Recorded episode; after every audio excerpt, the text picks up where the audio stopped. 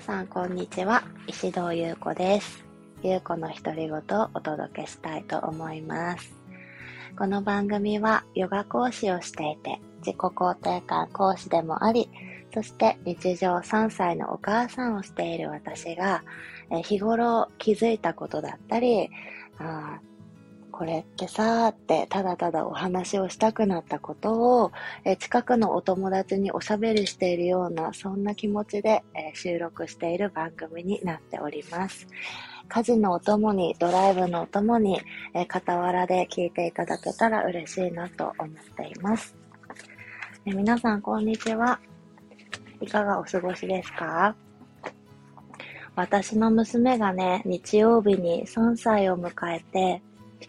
あの、幸せを改めて噛み締めている、えー、今日この頃です。あの、私、見てねっていうアプリをしてるんですけど、皆さんも使ってるかな？あの、家族にね、写真を、そして動画を共有できるアプリね。で、あの、旦那さんの両親が少し遠くに住んでるから、あの、生まれた日に、しかもさ、コロナ禍の出産だから、旦那さんもね、あの、帝王世界だったんだけど、あの、その時だけ、もうほんと生まれてくる時だけ赤ちゃん見れたけど、あとはもうすぐに帰ってしまうみたいな感じで、入院生活一人でね、あの、赤ちゃんと一緒に、今ね、娘と一緒に過ごす中で、あの、すぐに共有してあげたかったんですよ。だってさ、入院何日したっけな？最初ね、計画出産の予定だったから、もう賞味1週間以上入院してたんですよね。陣痛も4日ぐらい続いたからさ、で、結局お腹切ることになったんだけど、そうでさ、生まれてから退院までも、帝王切開って普通分娩より長いじゃないですか。何日かも忘れちゃったな。5日ぐらいだっけ？だからさ、その間も顔変わってったりするじゃないですか。だから家族に見せたくて、で、なんかいろんなアプリあることは知ってたんだけど、その時も生まれた日からね、見てねを始めて、3年間ね、ほぼ毎日アップロードし続けてたんですよ、夫婦で一生一生懸命っていうか、もうなんか、あ、これ見せたいと思うものはすぐに共有みたいな感じで。でね、なんかこう3年前の今日とか、10ヶ月前の今日みたいのが、あの、ちゃんとね、音楽付きで毎日シェアされるんですね。見てねの、あの、アプリの機能として。そしたらやっぱり生まれた日とか生まれて1日経って初めて病室に来てくれた時の娘がこうバーって出てきて、いやーもうすっごいちっちゃいしさ、ふにゃふにゃだしさ、たった3年前なのにこんなに人って大きくなるんだなと思って。細胞分裂の素晴らしさ。そこ？いや、でもほんとすごいですよね。もうさ、プリンセスとか好きになってさ、ピンクが好きになってさ、シンデレラの変身シーンが好きだったり、変身ってあの、魔法、あの、フェアリーなんとかかんとかの妖精のおばさんが杖でピンってやったら、ふわふわーって上からキラキラしてさ、シンデレラが青のドレスに変わるじゃない？ズタボロのピンクの服からね。あのシーンがすごい好きで、何回も巻き戻して見てる、そんな女の子に育ったんですよ。ふにゃふにゃの赤ちゃんから3年間で。してさ、あと3年もしたらもう1年生でしょ？え、卵活とか、何？ランドセルな、何？活動の略？なんか全然わかんないんだけど、先輩ママにいろいろ聞いて。もうあと2年もしたらそういう準備に入るんだな。早いな。早い。早い。親がついていけない。心が。私、成長が嬉しいとともに、やっぱりいつも寂しいなって思うんですよね。なんかすごい娘に依存してるわけじゃなくさ、自分の人生をさ、一生懸命さ、楽しく元気に生きてるけど、でもやっぱり、自分がすごく早く大人になった感覚があるわけじゃないけど、でもなんかあっという間に小学生から大人になって家を出て結婚して子供産んだ感覚だから晩婚だったし、すごい高齢出産だったけどね。でもそういう感覚がなんだかあるから余計にいやもう、あって気づいたらきっとお嫁に行って、なんかお母さんになったりするのかなって毎日思いながらね、夜寝る前に大好きだよっていうことと、まあ、トトって呼んでるんですけど、お父さんのこと、私の娘は。だから、トトもママもあなたが大好きだよっていうことと、あとあなたがどんなに大きくなってもおばさんになってもおばあちゃんになってもトトとママはどこにいてもあなたのこと見てるよって応援してるんだよって必ず寝る前に伝えてるんだけどね。最近ねうんって言ってくれたりうなずきながら眠ったりなんか自分も大好きっていうことを伝えてくれるようになってきたんだけど。そう、そうやってさ、なんか自分はどんな状況であっても、どんなに大きくなっても、味方がここにいるんだっていうこと、もう絶対的に受け受け入れてくれる存在がここにいるんだっていうことをね、もう小さな時から染み込ませたくってしていることなんですけどね。よかったら皆さんもどうですか？なんかお気づきの方いらっしゃるかもしれないんですけど、私今洗濯物、大量の洗濯物を干しながらね、喋ってるんですよ。で、今日はね、その娘の話じゃなくて、なんかちょっと話そうかなって思ったことがあって今収録ボタンを押したんだけど、あの、ご存知の方もいると思うんですけど、ちょっと今日ぶっ込むね、ま、毎回ぶっ込むって言ってる気がするけど、私ね、今、ネットワークビジネスの会社のエッセンシャルオイルを日常に取り入れてるんですね。で、これは勧誘とかじゃないよ。ただ思った話をするんだけどさ、ネットワークビジネスって聞いて皆さん、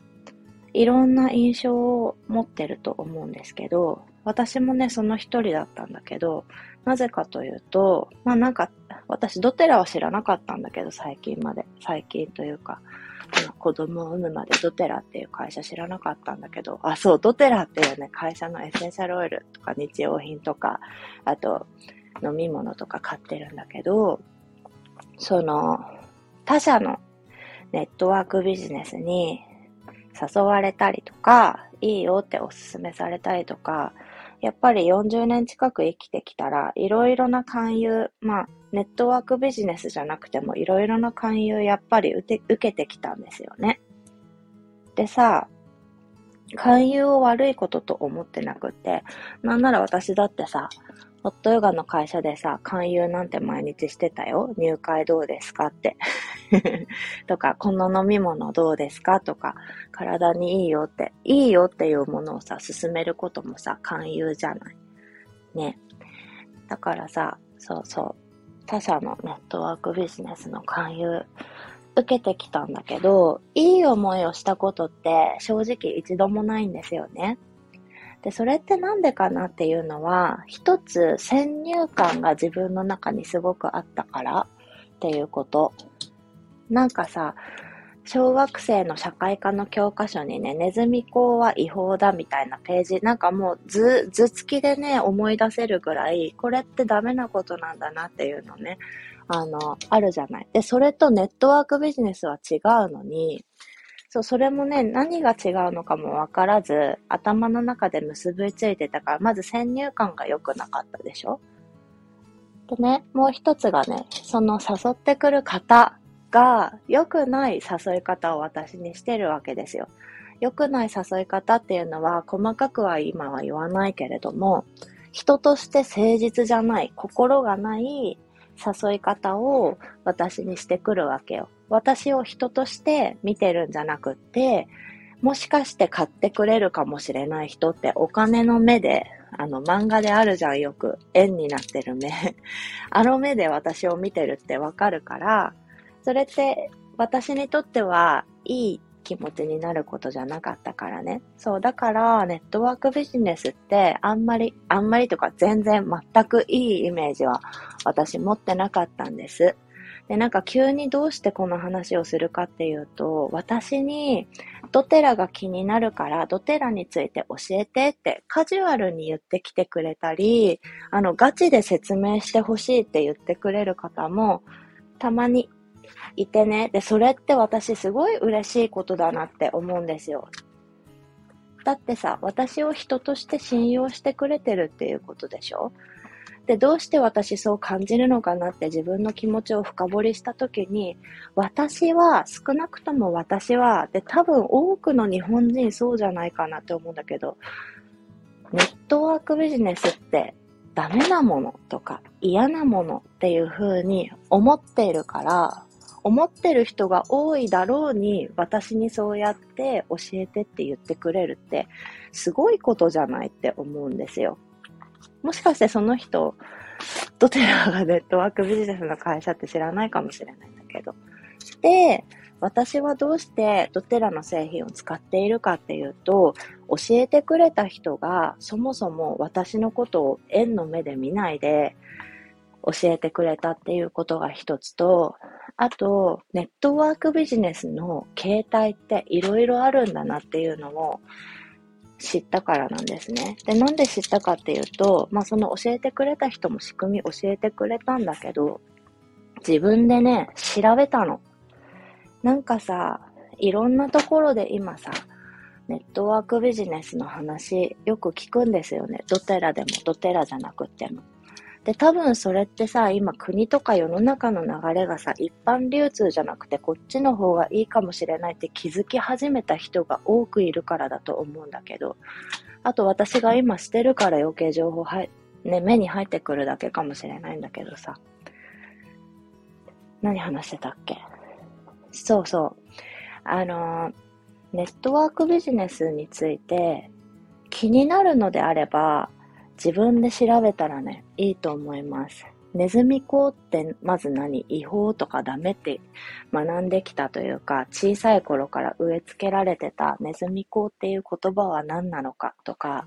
じゃあこの会社のネットワークビジネスの仕組みって何なのかっていうのをめちゃくちゃ、あめちゃくちゃじゃなくてもちょっと調べればわかることなんだけど、調べてみたときにお金の流れがどうなっているかて、その会社の本質が見えてくるんですよね。あとはさ、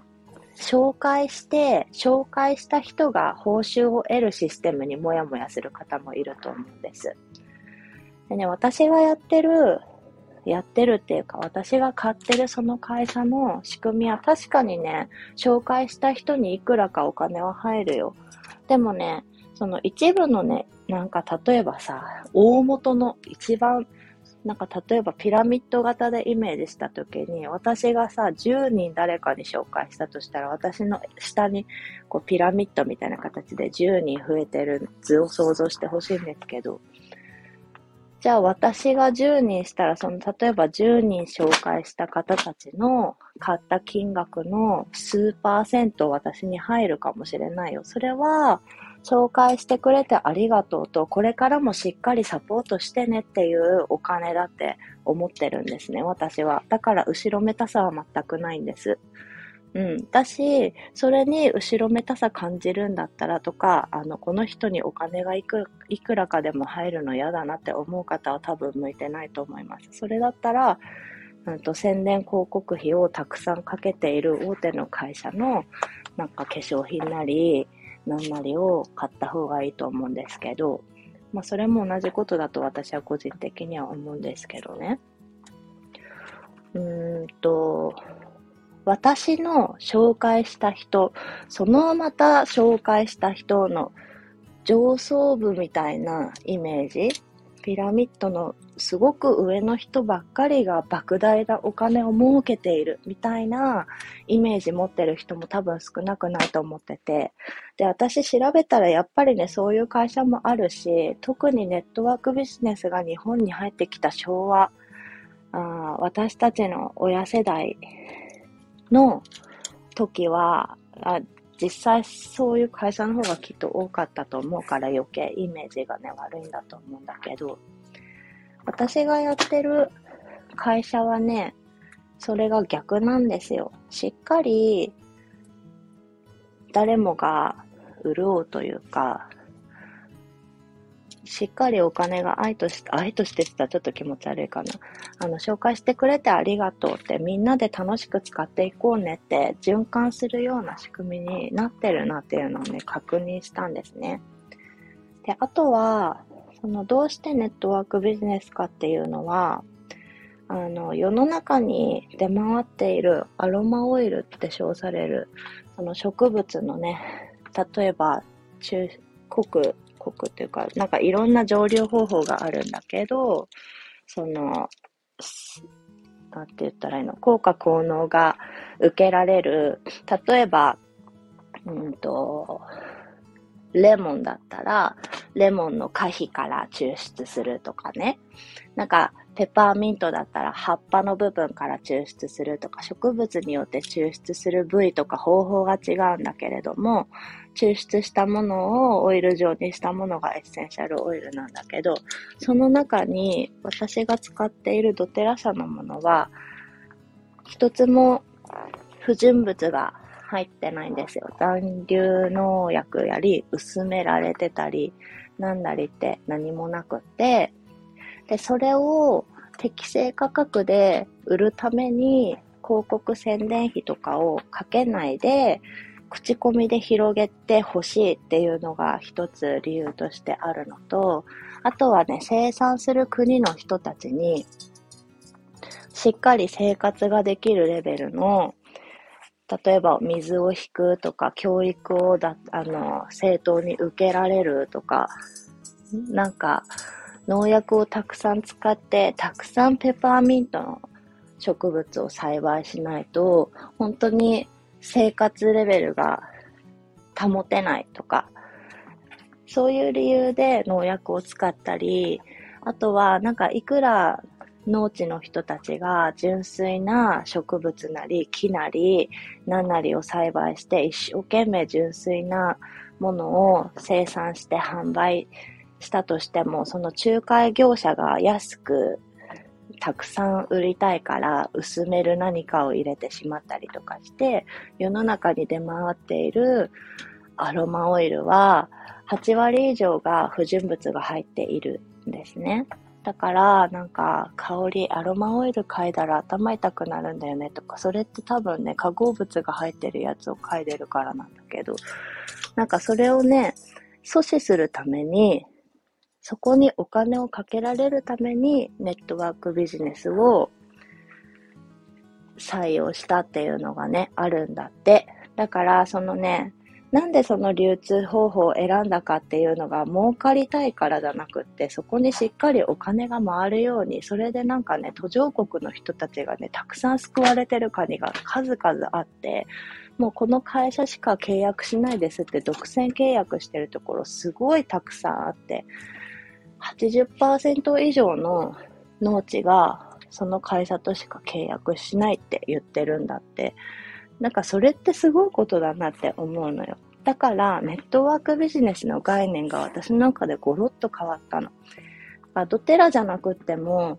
なんかこのネットワークビジネスイコール悪だとか、ネットワークビジネスってどう思いますか？みたいな。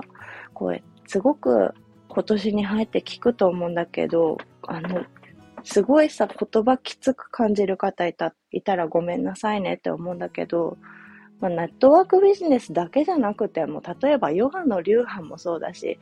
何でもそうだと思うんだけど、自分の目で耳で確かめて自分を納得させないと一生誰かに聞くことになるよって思うんですよ。ね。だからさ、うん、なんか人に聞くのはすごく情報を得ることとしてはとてもいいことだと思うんだけど、本当に何でもそう。なんか、例えばビジネス講座は何を選べばいいと思うとかさ、何でも自分の将来何になればいいと思うとか、ちょっとそれは違うか。何でもそうだけど、結局自分が決めることだから、自分の目で耳で確かめて、で、なんか商品を、私の場合エッセンシャルオイルだったけど、鼻で香ってみるとか、肌で塗ってみるとか、自分の五感を使って自分の本能を研ぎ澄ましてそこで感じるっていうことで決断していくのが結局人っていいのかなって思うの。そう、今日私が話したかったことはそこなんですね。なんかさ、それを子供たちにはその力をつけて育っていってほしいなってすごく思っていて、なんかそれに、それに重要なのはやっぱり自己肯定感であるし、純粋な心と体を持って育っていくことだと思うんですよね。何がいい悪い、自分にとっていい悪いとか、自分にとって心地いい心地よくないって、自分を知っていないとわからないことだから、それをサポートできるのは子供時代にね、サポートできるのはお母さんとお父さんしかいないじゃないですか。で、特に買い物をするってお母さんの役割の家庭がほとんどだと思うんだけど、あの、シングルとかそういうのな抜きにして話してますよ。まあそれはさ、大人もそうなんだけど、これから多分もっともっといろんな面で大変な世界になっていくって誰もが思ってると思うんだけど、それに目をつぶるんじゃなくって、子供を育てている親である以上、その感覚を育てるお手伝い、サポートって親しかできないと思うから、だから、例えば日用品に気をつけるとか、何で日用品ってなったかっていうと、さっきちらっと言ったように、いろんな化学物質とか化合物がたくさん入っている日用品とか、食用品、食料で溢れている生活より、やっぱり純粋なものが多い生活の方が、きっと直感力って磨かれると思うんですよね。本能に、本能で、うん、自分で決められる人生を送られると思うんですよね。そう、だからさ、お母さんが選ぶものとか、例えばお母さんからの自己肯定感で言うと声かけとか、なんかすべて、ま、なんかちょっとすっごい責任あると思うんだけどさ、なんかそれで、いや、私ダメだって思う人いたら、ぜひその考え、今思った瞬間に、あ、なしなし、今のなしってやってほしいんだけど。そう、ネットワークビジネスってどう思いますか？っていう話からそこにね、今日は発展したんだけど、全然ままとまってないかな？まとまってるかな？どうでしょう？そういう話をさ、なんかちょっとラジオで言うのって勇気いるんだけど、なんかそもそもたくさん聞いてないだろうし、ちょっと発信してみようかなって思い立ったわけですよ。昨日もね、おとついか、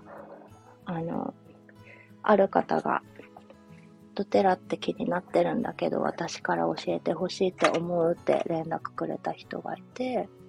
そうやって気になるものは行動に起こしてさ、自分で知識を得ようとしてさ、なんかそれで自分の中でどう思うかジャッジメントしてするかしないかとか使うか使わないかって選ぶって、なんかめちゃくちゃ当たり前だし、でもめちゃくちゃ現代にとってはうん、なかなかできることじゃないかもな、全員がって思ったからね、お話ししました。なんか、あそれでも、ちょっとネットワークはとかいう方は、あの、ここまでま、まず聞いてないと思うけど あの、スルーしていただければと思います。いろんな考え方の人がいていいと思うからさ。私はこう思うんだよねってお話をしました。ちょっとくどくなっちゃった後ろの方。聞いてくださってありがとうございました。エッセンシャルオイルについてとか、香りとヨガについてとか、また発信するかもしれないです。その時はぜひお付き合いください。それではまたお会いしましょう。